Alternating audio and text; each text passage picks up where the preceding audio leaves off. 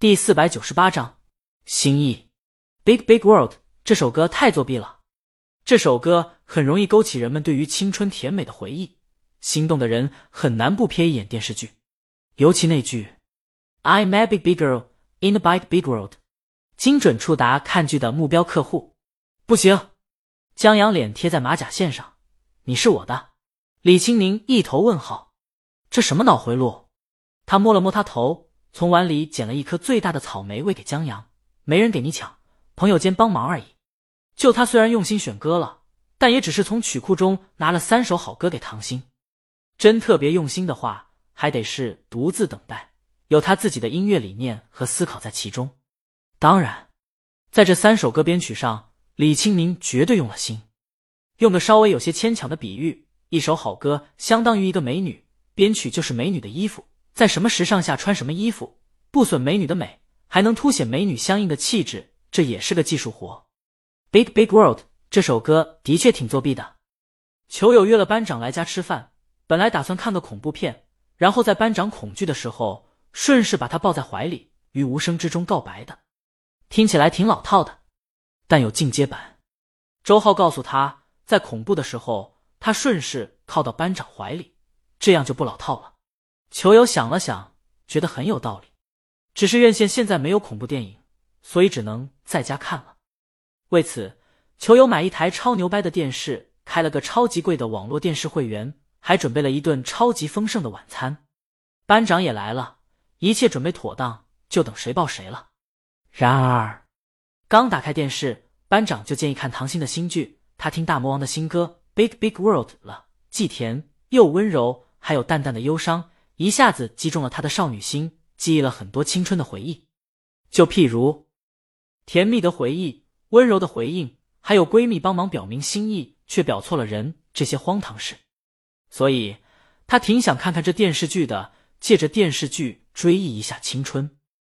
这球友有心反对，因为他挑了一部特恐怖的恐怖片，但也没反对的理由。严格说起来，江阳夫妇还是他们的月老呢。理应支持一下大魔王烂片出神曲的定律不能说，说了就忘恩负义了，所以他同意了。他找到了唐鑫的新剧，没有跳过片头曲《I may be big girl in a big big world》。球友不得不承认，确实好听。他一个大男人听了都泛起少女心了。只是在动听的片头曲之后，就是狗血剧情了。开头先来个误会，制造个矛盾。球友不知道是心里有事，还是因为别的，反正看不下去。倒是班长看得津津有味，但这不行啊！这要再看下去，表白计划就泡汤了。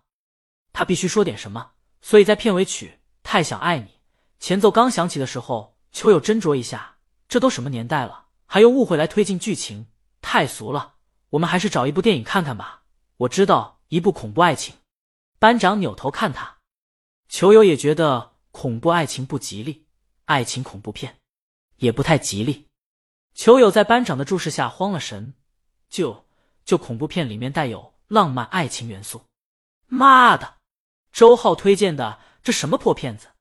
球友只能来个你懂得。班长懂，但不懂前面的误会推进剧情怎了？你再说一遍。俗。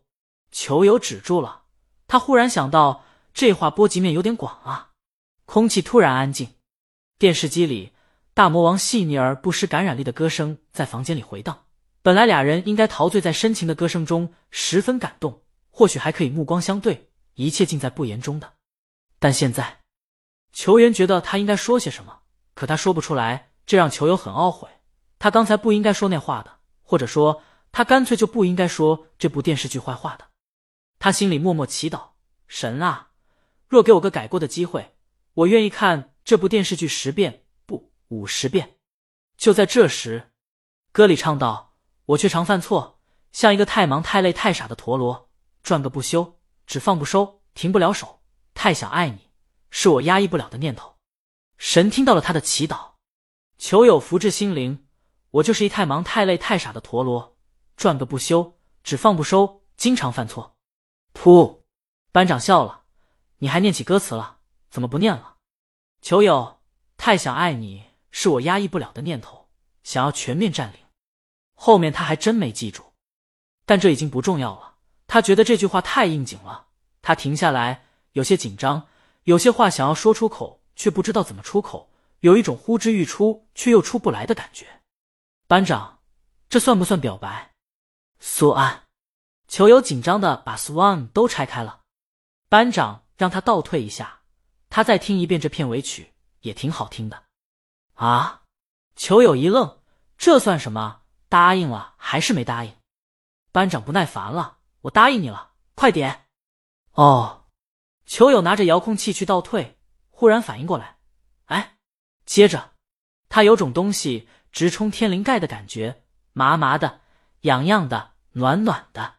后来他才知道。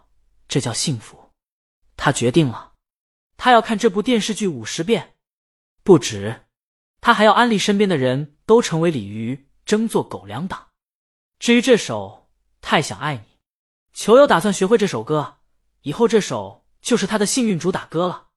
周日下午，吃过午饭后，老王捯饬了会儿花草，然后沏了一杯好茶，坐在藤椅上悠然看起书。他用普通的玻璃杯沏的绿茶。但这茶可一点儿也不普通，贪污受贿的人家里搜出来的都是这茶。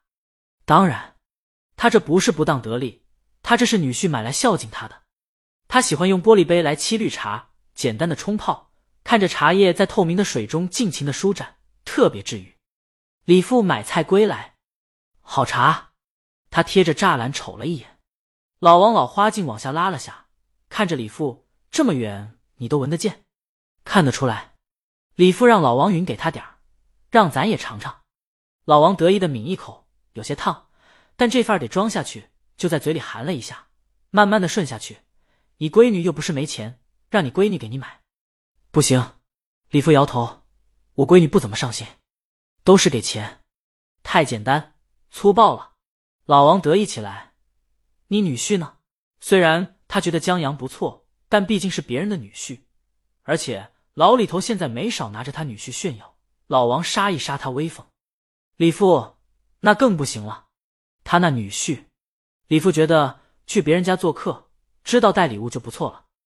还是年轻，年轻的江阳，相信即便不带礼物，我去找你和见你，心意就已经到了。